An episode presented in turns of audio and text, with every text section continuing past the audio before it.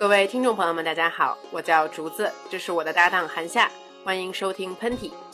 很荣幸的通知您，这档节目的两位主持人呢是两位来自北方的母狼。我们传播的内容主要是两位大龄剩女的心声，适合非典型女性饭后闲聊。如果您此时正在嗑瓜子、洗碗、敷面膜、葛优躺，恭喜您已经准确地抓准了本节目的调性。哎，第二期节目又来了。过了一周，过了一周，不知道大家的生活跟学习都怎么样呢？我们又回来了。不怎么样也别说了，好吧？嗯，主要是还是感谢上一期节目大家对我们的这个支持和喜爱啊。呃，你们的留言我们都已经看到了，然后特别感谢大家。在你们的百忙之中，还听我们两个这个不怎么成熟的两个女的的一些建议啊。然后呢，咱们这一期呢聊一个话题，我看大家都挺感兴趣的，也不少人给我们留言说，哎，韩夏和竹子可不可以说一说独立人格的这么一个话题？嗯，然后我们俩聊了一下。首先，我就还挺好奇的，你觉得你是怎么定义这个独立人格这四个字？我觉得这四个字儿挺深的，没错，就是我小的时候或者我年轻一点的时候，我总觉得独立人格是特立独行，嗯，我要搞特殊，我要跟别人不一样，我就是独立人格了，嗯嗯。后来我发现这两个事儿根本不是一个回事儿，嗯嗯，我觉得独立人格。这个在我心中可能跟怎么真实的对待自己、接受自己和怎么去更包容的接受别人，这个关系更大。我也一直在思考，到底什么怎么什么样的独立算是独立？那现在我给出的一个答案是，我总觉得这个人活一辈子，无外无无外乎就是活一个对这个世界的认知程度。对这个世界上的一些问题，能不能有了一个自己的答案？这个答案是比较不偏不倚，来自自己的内心、大脑，不太容易受别人影响。什么时候我渐渐的对这个世界上一些基础的、比较本质的一些问题，有了我自己坚定不移的答案，并且不太会改了，嗯，我慢慢觉得我已经有一个独立的人格了。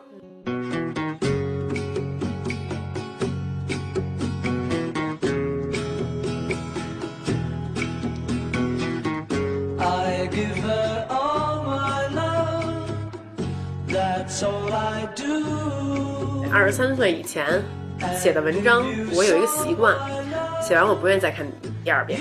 有一次，我就问一个算是挺资深的在电影行业的一个伯伯，我说：“你说您说我这到底什么毛病？为什么我就看不得自己写的东西呢？”他说：“因为你还没有一个独立的人格，嗯，你的价值观。”你对这世界的思考一直在受影响，嗯，而且你成长的速度非常的快，所以每当你回看之前的这些东西的时候，你就会觉得那时候的思想太幼稚。嗯，我觉得我的那个独立是分成几个比较方块式的阶段性，就咯噔咯噔咯噔一下，没没有说像你这种有平缓的一个，因为我从小其实就是在你必须独立的这样一种教育中长大的。嗯但是从对于我来说，我觉得在国内生活那些都不太算是事儿，嗯，因为那会儿不管怎么说，嗯，我没活儿了，还是我好朋友过来介绍给我一个活儿，我没钱了，我再怎么着我也能赚一点小钱。但是在我在国外生活那段时间，真是。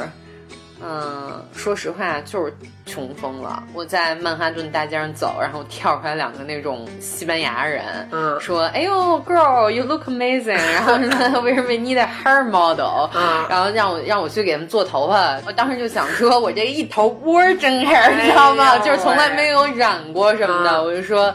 行，我去。结果给我拿那个小电棒烫了一头小卷儿，出来变成 Alicia Keys 了。对。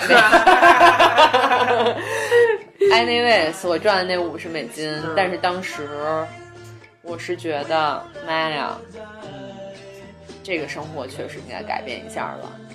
其实这话题真的挺正经的。嗯，我原来根本不知何为独立。啊，我第一年在伦敦租了一倍儿大的房子，房子里可以骑自行车，无所谓，对，反正我爸我妈给的钱啊。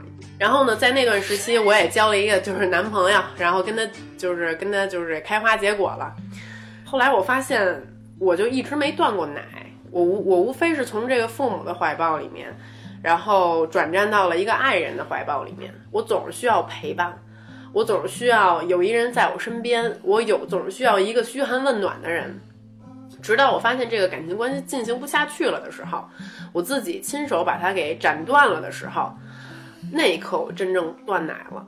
因为我身在中国的爸爸妈妈，我不想让他们为我这件事情担心，因为它牵扯到了事情好多已经是在我的掌控之外的，可能是法律上、公司上、生活上等等等等的。我记得当时。我做出那个决定的时候是快圣诞节了，我一个人在公司的走廊里面，我也不想让我同事知道。我想说，我该向谁求助呢？谁这时候能帮帮我呢？我当时给我公司会计打了电话，问了他一些关于公司上的事务。嗯，我给我当时一个做移民律师的律师打了一个电话，也咨询了一些法律上的事情。给我一个呃英国的一个商人，他是一个叔叔，英国的叔叔，跟我关系算是忘年交吧，给他打了一个电话。得到了一点人生经验上的帮助。就这三个人，其实，在短短的那几个小时之间，就听着我哭哭啼啼的，然后绝望无助的声的声音，其实给了我很多帮助。那一刻，突然我就觉得说，我不需要再从我的爱人或者我的父母那里得到帮助了。这些关系其实已经慢慢成为了我个人的关系。我相信我可以自己把这件事情解决好。等我再次回到中国的时候，我这事情已经解决完了，基本上。我在跟我父母告知他们发生了这么一件事情，然后从那儿以后，我就再也不需要他们对我提供原原则性上的帮助了。我也从我原来的房子里面搬了出来。我当时也是真正的没有再管他们要过一分钱，直到现在。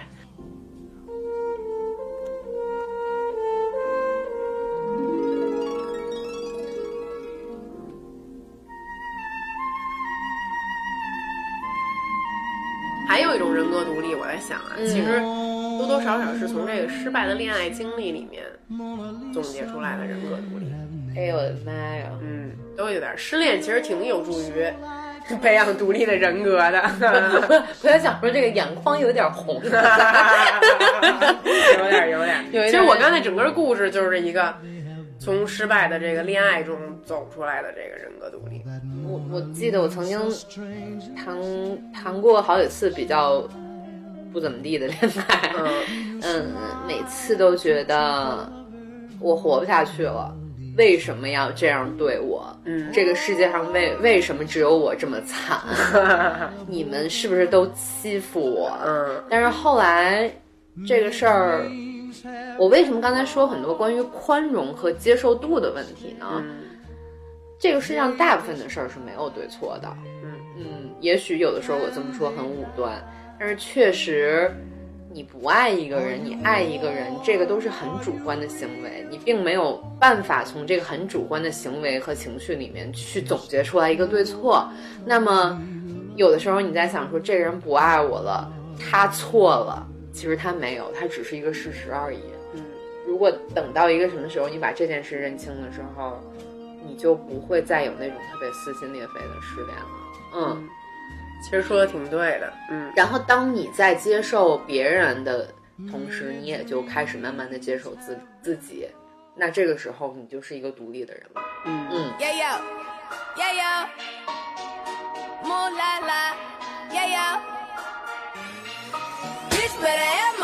还有没有一种情况，就是说咱们小的时候总是想成为某一个人，这人可能看起来挺酷的。然后咱们就想试着想总想去模仿他，然后哎呦妈呀，太多了！你小时候想成为谁啊？我小我说实话，我现在都挺喜欢 Alexa Chung 的。哦，是吗？对我我二十多岁出头的时候，有一段时间，哎呦喂，狂看那 MTV 各种采访。你不觉得你那胸比 Alexa 唱大点？对，腿也没那细。对，哎，我就是特别，我小时候就是特别想成为蕾哈娜。就现在，咱俩这这，咱俩这都挺接地气儿的。我现在也想成为蕾哈娜，就是蕾哈娜还行。嗯嗯，就是那我成为比杨丝儿。Beyond 丝儿还土豆丝儿呢。我我就是后来，但是我发现，你看蕾哈娜也被打了呀，她也被打，而且是被你刚才听的那个人打，被克里斯蒂克里克里斯蒂宗打了。克里斯宗不是我后来在读蕾哈娜的故事的时候，我发现她也是从一个小岛上被发掘到美国。然后到刚开始不被人赏识，然后再到被人赏识，再被打，再被交各种各样的男朋友，现在成为了一个我们看到的她。嗯，确实是一个很坚强的女人。就是我觉得我喜欢她的那种，是她从坚强里透出来的那种魂不吝，而不是她外表上透出来的那种。就是她今天又穿了一粉色大丝儿袜什么，不是那种。嗯，我觉得我之所以喜欢钟小姐的一个原因呢，是我觉得她。虽然说他只有这个八分之三的这中国血统啊，但是我也不知道他爸是哪儿来的。八分之三这数有点有点有点 accurate 他爸有四分之一的中国血统，他妈是英国人。但我觉得他身上其实挺有一种这咱们中国北方女孩魂不吝的那个满不在乎的那种气质。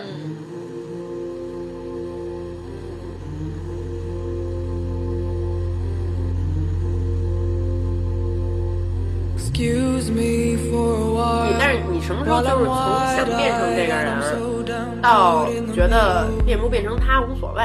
我就是还是就觉得当自己挺重要的，终于找到自己是一个什么样的人了。我觉得我小的时候其实有一段心理不健康的时候，嗯呃，因为我从小就不是一个瘦人，嗯嗯，我的父母也不是很瘦的人。嗯，我就是一个大骨架子的人，然后我那会儿也你们也知道我们国家人的审美嘛，然后那会儿我就会经常听到一些言论，就比如说，嗯，哎，我觉得他长得还挺好看的，要是再瘦点就好了，或者是你看这裤子你都穿不进去，别人都穿得进去，嗯，就这种话经常会让我觉得我不想出门，就是我经常会在家哭，就是因为这件事情，后来。我开始发现一件事儿，就是这种负面的情绪跟你之后很长的生活或者你自己要干的事情的联系到底有多少呢？其实是很小的。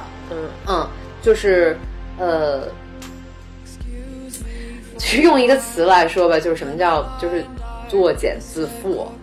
就有的时候关于你自己很多呃你没有办法挣脱的想法，其实都是你自己附加给你。给予你自己的。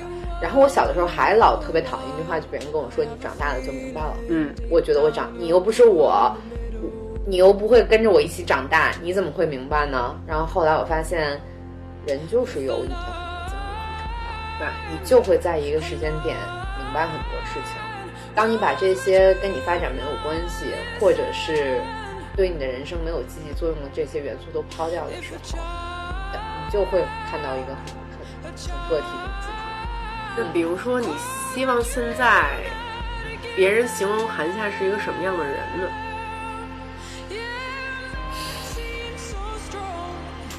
美，这个听多了已经。嗯嗯嗯的，嗯嗯，善良，嗯，然后干自己的事儿，嗯。跟我差不多，其实就是我挺希望成为一个坚定的人。嗯，对，就是自己特别知道自己在想什么，所以自己是特别知道自己在干什么。坚定的美黑，对，我要坚定的胖下去，坚定的美黑下去。你们谁也别拦着我，我跟你们说。哎呦，真但是插一句话，提到美黑和这个胖的这个话题，我这简直有太多想说的。嗯，就像之前我写过，我说。这个喜欢美黑的人，嗯，和喜欢美白的人，嗯，是生活在两个系统的世界里面，嗯，我们互相看对方都没有太大问题，嗯，但是永远可能都不能理解对方，嗯，到底是怎么回事儿，对，然后我们也不要试图去这个批判对方就可以了，嗯，然后关于这个瘦和胖的问题呢，我也想再说一个，就比如说。像你这个体型，在国外别人如何称称说你起码是 normal 吧，嗯，对吧？对，嗯，然后说我的话呢，就是我可能别人都已经可能会称我为 skinny 了，对对对对 对对。但是其实就是别说你了，我都是经常在网络上可能会说竹子这种微胖型的女生，你知道吗？嗯但其实我自己对这种话挺无所谓的。嗯我挺希望有点微胖的，嗯你知道吗？嗯我觉得这个穿衣服好看是一回事儿，我追求的是脱衣服好看。对，哎，我们又说到了，呃，来那个，我们在这里进一首正常的歌曲。一会儿见，我们先私聊一会儿。Because I may be a beggar and you may be the queen. I know I may be on a downer, I'm still ready to dream. Though it's three o'clock, the time is just the time it takes for you to talk. So if you're lonely, why don't you say you're not lonely? Oh, you're a silly girl. I know, I heard it's so. It's just like 大家好，我们又回来了。 现在呢，我们准备说给大家点接地气儿的，到底怎么能变得独立起来，拥有独立人格的小贴士。嗯，小贴士还行小 tips 嘛，我惊了小贴士啊。呃你，先说。就像我刚才说的，我觉得你要是养成一个很独立的人格，首先你要去接受这个世界上有很多独立的人的这个现实。那我给大家的一个建议就是，当你不同意别人的时候，先不要正面的冲突，嗯先去想一想，他作为一个人为什么会有这样的行为跟话，你作为一个这样的人，为什么会有你这样的行为？嗯竹子有一句话挺挺那个影响我的，就是你要那个穿别人的鞋，你先把你的脚放到别人的鞋里边，去衡量一下。换位思考。嗯嗯嗯我觉得换位思考听起来是一件不独立的事儿，但是其实它是养成你独立的一块基石。我觉得，嗯嗯，你觉得呢？我我觉得是要开始对自己的这个生活划分区域了。嗯，比如说有哪些朋友该交，有哪些朋友就不要在他身上浪费时间了。嗯我该去结识什么样的人，因为我欣赏他们，我喜爱他们。我不该去结识什么样的人，嗯，这是第一点吧。然后，嗯，第二点的话呢，我觉得是尽量多去尝试，嗯，因为年轻人总是这个戾气比较多，就是呃，会会稍微会自傲一些，总觉得自己已经懂了好多事情了，但其实咱不懂，没错，嗯，嗯。哪怕这个事情你忙活了一天，你只学会了一件事儿，但这是扎扎实实学会了这一件事儿，你不去试你就学不会这一件事儿，嗯。而且你不去尝试，你永远就不会学会之后的二三四件事儿。对，所以我觉得要把这个机会的窗口打开，嗯，不要嫌嫌苦、嫌累、嫌麻烦。这个韩夏姐和竹子姐姐干过不少这种苦活累活儿，是不是？就是我算明白了，这个嗯节目就是一个卖苦记。真是，咱们就不说了以前有多苦这个，但是我觉得真的是，我觉得现在年轻人挺挺需要具备这种吃苦耐劳的精神。嗯嗯，这吃得苦中苦，方为人上人嘛。这个谢二婆。对，所以我觉得呃，嗯对，把机会开放，嗯，什么哎都去尝试。但是有好多人会跟我说，我男朋友不让我独立，我独立不了，我我该分手。我该怎么办？我数来度。哎，我觉得能问出这问题来，就没有独立的决心。嗯，那你就都听你男朋友的，那你还独立什么呀？嗯嗯，对吧？没没什么好说的，就是要不然就是你就跟他好呗，就这样；要不然你就跟他分手。嗯我觉得别不要试着去改变任何一个人。嗯如果你男朋友已经提出这种对你的这种这种想法了，那你其实能从这件事看出挺多东西来的。嗯，我觉得我起码不会跟这种男的在一起，而且喜欢我的也不会是这种男的。嗯没错儿。嗯其实还有我，我觉得跟好多单身还没有在嗯一段关系中的朋友说啊，就是我以前，哎呦，我今天老说好多以前我讨厌的话，现在我认同的话啊。我以前的话，很多人跟我说，你自己是什么样的，你就会吸引来什么样的人。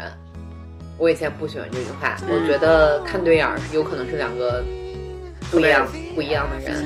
这件事情是有可能发生的，但是从广义上或者是从平均率上来讲，其实就是你是什么样的人，就是你吸吸引来什么样的人。对，因为人总不想让自己难受。嗯如果这对方这个价值观啊什么的都跟我有特别大的差异，嗯，嗯，确实比较难吸引来。嗯嗯，你觉得独立跟强势是一件事儿吗？不是。我觉觉得强势是一个方法，在我看来，嗯，有时候是需要恰如其分的这种把这种方法使用上来解决一些问题，嗯，因为这世界上真的有挺多欺软怕硬的人啊，嗯真的。其实你都意识不到，你当导演的状态的时候，你挺强势的，真的。母老虎，对我跟韩导合作的时候，但是我把这种强势解读为一种，就是呃非常坚定的知道自己想要什么。嗯对，所以我会为我的观点与你据理力争啊。如果你最后实在不同意，那咱们就得看了。我是导演，你是 谁谁谁，你知道吗？对，咱们最后是谁听谁的？那是可能是你听我的。如果这情况反过来，那我也会听你的。对，我觉得这是一种工作中的强势。另外一种生活中的强势，我觉得那有的时候可能是纸老虎，嗯，有可能，有可能，，没有必要。有可能是嗯在嗯作，但是并没有特别呃明确的表示出来自己的看法或者是做法之类的。对，没错，嗯。OK，那我们现在就来听一首那个关于女强人的流 行歌曲，好吧？然后希望大家在听完这个歌里你边待会儿得给我女强人咒，骂你们的男友。你得把这首歌给我找出来。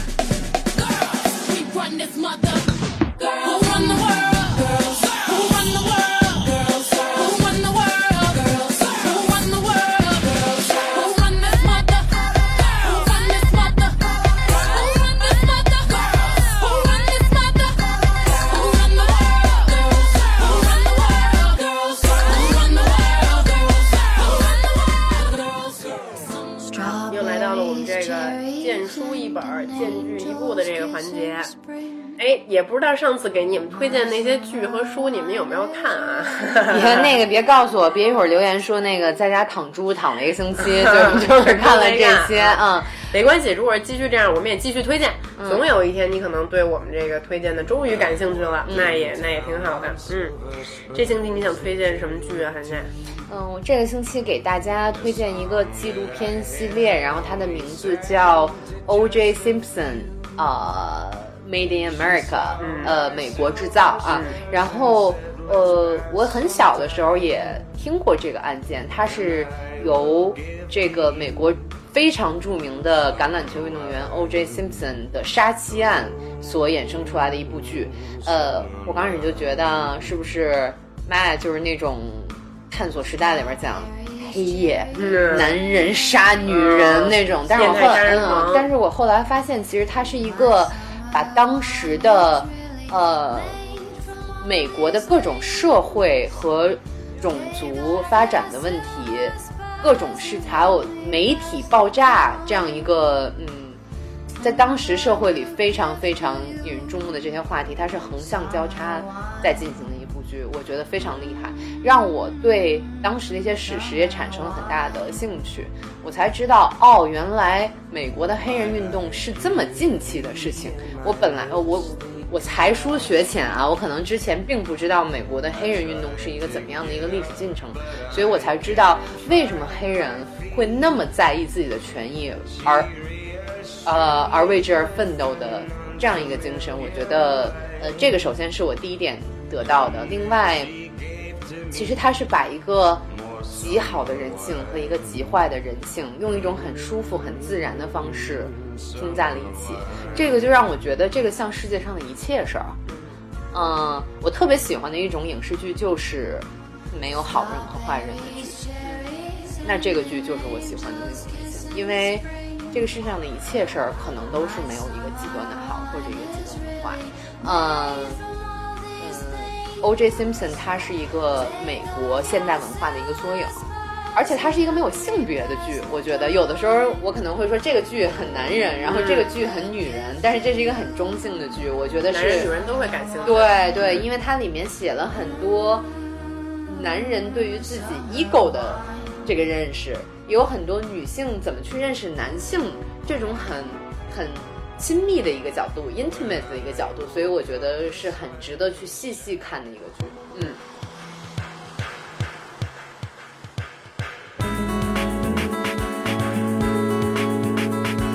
我这周想为大家推荐的一本书呢，是一个法国临床心理学家写的，叫做《太聪明所以不幸福》。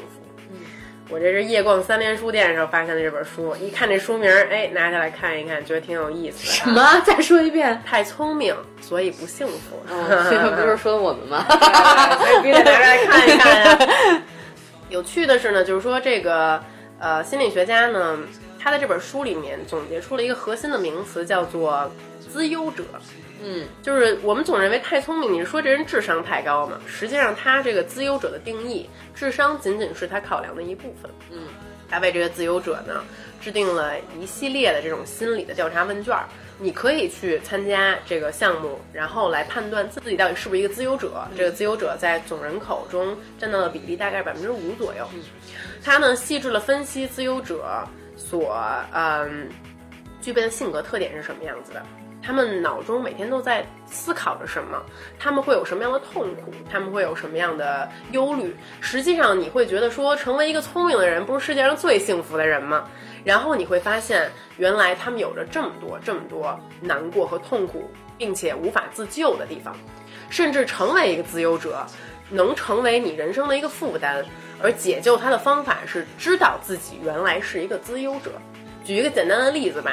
其中有一个自由者，他才十九岁，他就在纸上开始写了很多关于人生的问题，比如说我为什么活着，金钱到底赚多少钱才够，比如说家庭原生家庭对我的意义到底是什么，孝道到底是什么。举个例子啊，把很多很多我们现在在在思考的问题全部都写在纸上了，他找不到答案，他很难过。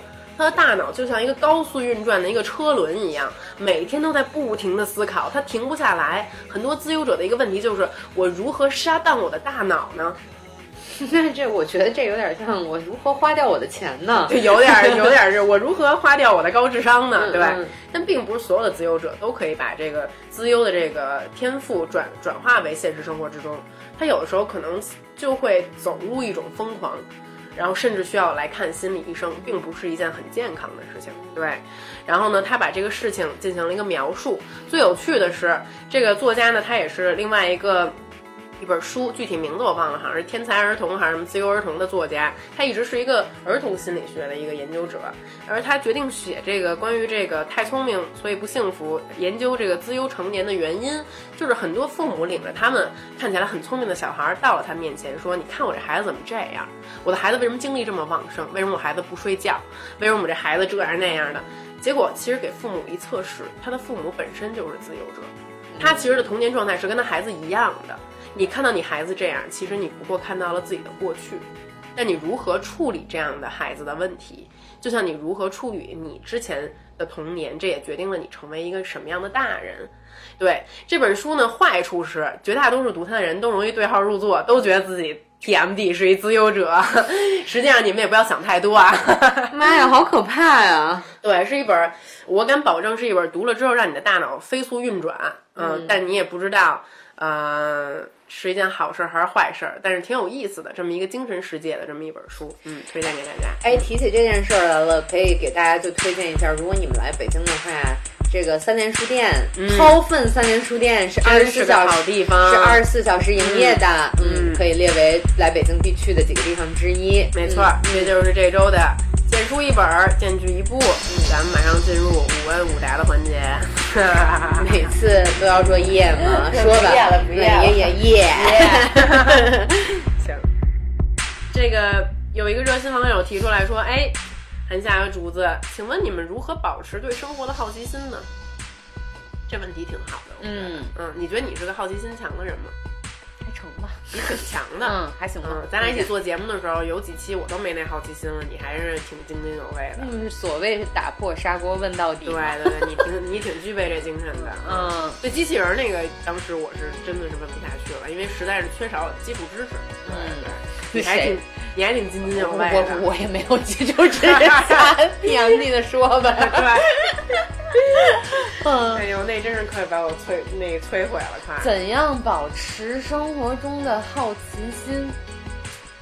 你先说呗，你是怎么保持的呀？我从来没有想过这个问题，嗯因为我的好奇心永永远跟着我，而且我认为好奇心这东西啊，它是有一个呃 entrance 的，有一个入门儿。你只要入门了之后，你的生活只会越来越好奇。这个知识啊是这么一个结构，如果当你不你的知识量不是很充足的情况下，其实你没有太多好奇心，因为你大脑在你大脑里面，它们都是散状的，它们根本就连接不起来，也无法产生神经元接触碰神经元，然后产生新的这种火花的这种感觉。什么时候你的大脑具备一一定的知识量之后，你反而对这个世界充满了好奇，你的知识量更多了一些，你充满了更多的好奇，这时候你已经在这个入场，你已经拿到了入场券了。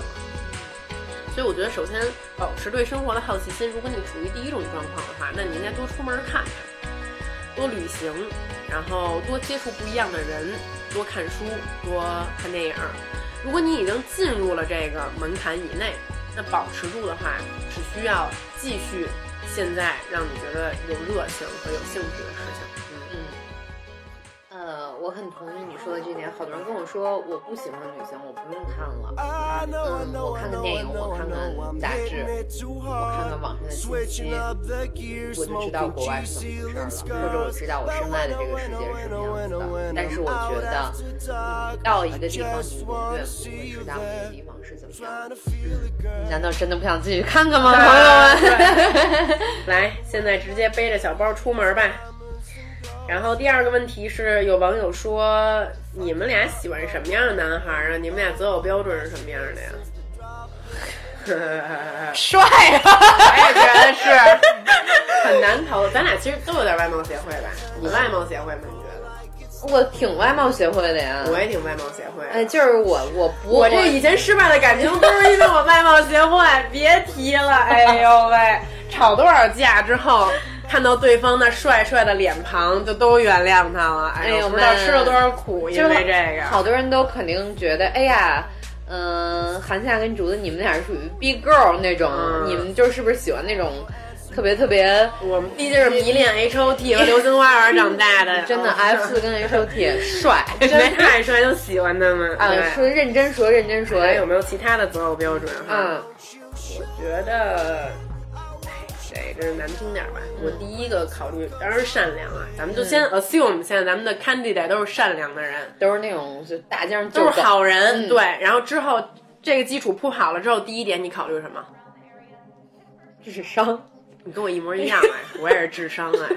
对，我觉得一个男的聪不聪明这件事儿实在是太重要了。嗯，没有，我特别害怕那个长颈鹿，你们知道长颈鹿是什么吗？就我讲反应慢是吧？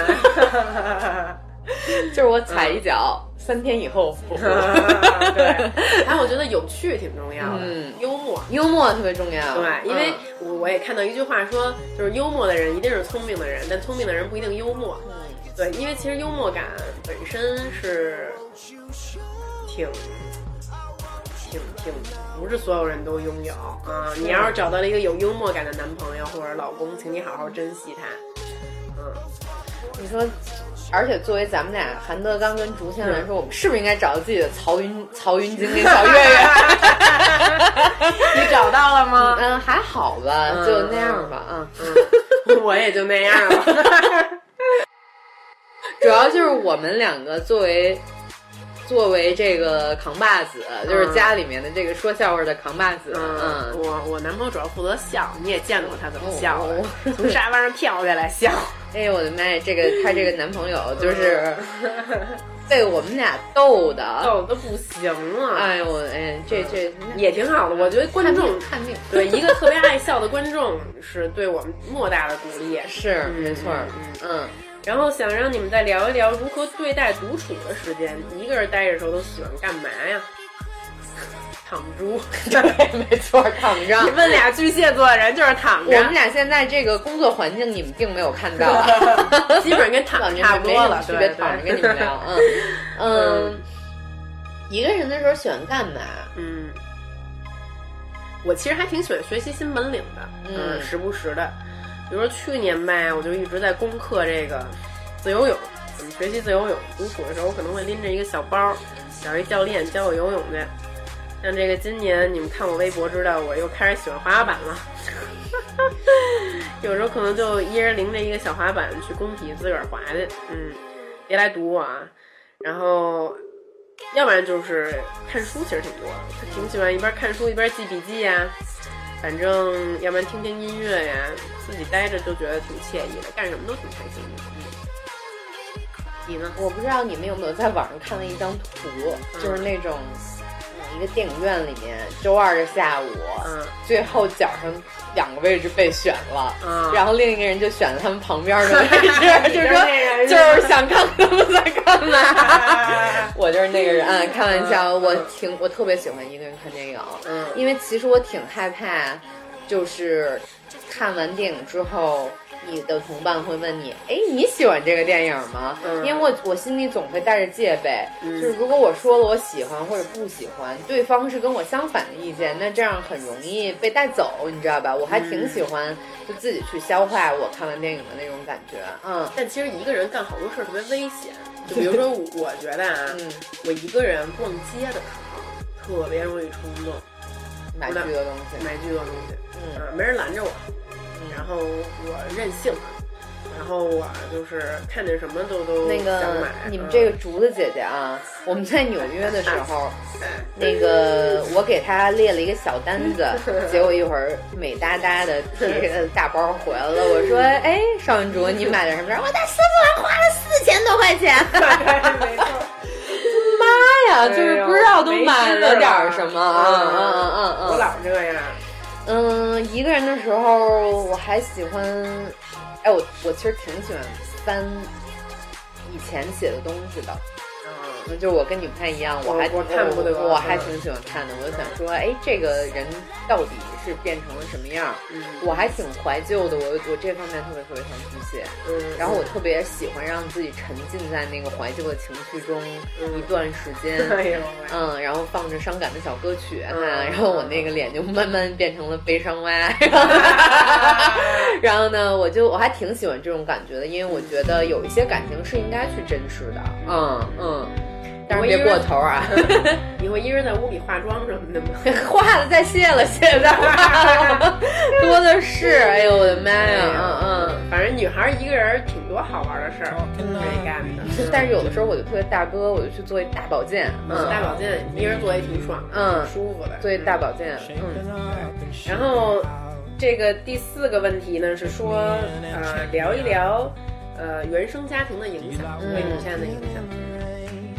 我觉得影响挺大的，对每个人来讲影响都挺大呃，听众朋友们，你们不太了解这个 邵氏家族，邵氏家族真是挺有的聊的，嗯，呃，但是我我觉得竹子的是生长在一个非常正面、很健康的一个家庭里面，嗯。嗯。嗯，他们家的那个分贝可以达到二百，没法在家里待，简直。嗯嗯，我爸就是一天到晚的给猫唱各种各样的歌，都是原创歌曲啊。然后跟那个跟我妈一起排舞，跟猫一起跳。我妈有时候喜欢在厕所里面念诗，厕所里安静，回音又好。然后我爸吹长笛呀、总是 有一些挺挺挺有趣的这个家庭活动。我也觉得我我父母一直都给我创造了一个特别美好的一个空间。其实有一点点像好多韦斯安德森的电影的开头，你知道吗？就是又奇怪又很有正能量，又很有很温暖的一个家庭。而且我甚至从小就认为所有的父母都是这样的，所有的小孩都是这样的。然后，包括他们生我之前，俩人运动了半年，跑步，然后打乒乓球，就是要把身体练得棒棒的，吃水果蔬菜，要有一个最健康的第一个宝宝。嗯，对，所以他们俩的一切都是挺活在云端的，他们俩就特别像天上的两朵云，你知道吗？俩人都特开心。然后、那个、邵云跟马云，少云跟马云 一会儿变成粉红色了，俩人一会儿变成淡蓝色了，对，然后生出的一个宝宝也是挺活在云端的，嗯嗯，对我一直处于这种状态之中，我觉得这也是在很大的程度上保留了我性格中还有天真和好奇心的这一面，嗯，这是我挺感谢我父母的地方。我知道你其实跟我挺挺挺两极的，咱俩，嗯。嗯，不说好多特别私人的事儿啊，嗯就是说一下，其实，呃，我没有成长在一个很快乐的一个家庭里面，呃，但是我小的时候会经常被同情，说，嗯，哎呀，就是将来怎么办？嗯会不会变成一个心理不是特别特别健康的小孩儿？嗯，我前一段时间看 Vice 嗯里面有一篇文章是在讲说，呃，怎么从那个就是作为离异家庭的孩子，真的会接受很多很多的质疑吗？嗯，答案是是，但是我也非常知道。嗯，我身边有很多来自离异家庭的小孩儿，现在都是在很正常、很很阳光的生活着的。然后我也希望，就是，嗯，如果你们的伴侣或者是你们的好友，嗯，有这样的情况的话，请多给他们一点儿支持跟空间，因为，嗯，就大家很多人都会说，从离异家庭里边出来的小孩儿自尊心特别特别特别强，嗯嗯嗯，但是你要想说。这个就是他呀，这个不是一件坏事儿啊，这个是他作为这个人的一个性格呀。嗯，我觉得多给他们一些空间，然后也不要因为，嗯，不要不要把他犯的一些错误和缺点套在他来的这个家庭身上，因为这些错误和缺点也有可能是你自己会犯的。嗯说的真好，嗯挺好的。咱们进入这个今天最后一个问题啊，就说有的人问我们，咱们怎么跟陌生人聊天儿？如果这人你不认识，上来就让你跟他聊俩小时，端着啤酒在外面站着，你怎么跟他建立话题呢？尤其这人如果是外国人，他们好多人就觉得更难聊了。怎么跟外国人聊天啊？怎么跟中国人聊啊？有没有什么小贴士呢？瞎 JB 聊瞎，这聊对，嗯，我其实挺怕，就是其实他们问错人了，我们俩并不是那种特别嗯。特别 easy 的开展一段对话的人。他们觉得咱们是，嗯，我觉得得分人，嗯真的是得分人。我其实有时候特别怵那种你说什么他都没反应的人，法国人，有真有，你都已经黄到不行了，有时候。恨不得把自己的那个什么从小到大 X 生活，什么都说了，对方还是没反应，可能你有没有想过，可能是对方很尴尬，有可能的。我我先说有几个话题最好不要聊吧。嗯我不太喜欢，尤其是跟外国人聊宗教和政治。嗯嗯，嗯我会尽量去避免。嗯我这边我不喜欢别人告诉我他做什么样的工作，一个月挣了多少钱，然后他们的老板多么多么厉害。嗯嗯，还有我觉得跟人聊天中呢，确实要避免一点，就是，嗯、别说太多自己好的地儿。我有这么一个感受啊，嗯对，就比如说你又加薪了，你又升职了，你找一男朋友倍儿能赚钱，对你倍儿好，哎呦，你生活的可真幸福。你这叭叭叭说完一大堆，我们是挺为你高兴的，但你让我接什么话呢？那我这边我一个好苦，我这苦好，苦的，对，又啊没我又没给钱这个活儿。对，嗯，就是我觉得人还是要自嘲精神多一点儿，就是聊天的时候，尤其是可能跟不是特别熟的朋友，嗯，对，开开自己的玩笑，对吧？讲讲自己生活中的糗事儿，反而比较会容易跟人，嗯、产生共鸣或者建立，把关系一下给拉近了。对，我给大家讲一个特别好的、特别好的一个例子。嗯嗯，我经常有一个观点，我是说，好的朋友关系一定是从讲故事开始的。嗯呃，有一些变态的朋友关系，可能就是因为从自我炫耀开始的。嗯嗯，我有一个朋友在纽约，就是因为一个黑人老头儿，就是我在呃那个 Union Square，就是我在那儿坐的时候，他就走过来跟我说话来了。嗯然后呢，他就给我讲了一些年轻的时候一些小故事，包括他去亚洲旅行啊什么之类的。我觉得我很快能够参透这个人，由他的这些旅行的经历和他这些对世界的看法，我能很快的参透他是一个什么样的人。我觉得大家都喜欢听经历跟看法，因为你就是独特的，你所讲述的这些故事跟经历也是属于你自己很独特的。但很多附属于这上面的一些关于经济的、关于金钱的、关于外貌的这些，可能都不是那么独特。你觉得呢？我同意。嗯，但怎么讲这个故事也是很有技巧的。对 对，就是你，你这个就别那什么了，你这个讲故事大王，因为因为你真的是邵渊杰，不是你真的遇到过一些 terrible storyteller，你都听不下去了，他都不知道，你知道吗？我觉得嗯讲故事讲是一方面，观察别人的反应特别重要。嗯，你要听看，你其实对方脸上想不想继续听下去，这事儿特好猜。你得适时调整方向，你知道吧？on a cloudy day. When it's 嗯，那咱们这期差不多了又，嗯，下一期咱们要是做一个，咱们做一个预告吧。嗯，下一期呢，既然都聊到最后一个话题了哈，跟咱们最后一个问题有一点点相关。下一期我们想跟大家聊一聊这个中西文化差异的事儿。嗯嗯，把我们的体验和经历呢，一些小故事拿出来跟大家说一说。嗯，我觉得挺有意思的。主要是告诉大家人外国人有多么不好。没错，说一说外国人的坏话。好好，那那个希望大家明天好好上班，不要置气啊、该上学的好好上学，别跟老师吵架。拜拜，嗯，好，good night，good night，拜拜。拜拜嗯 Way.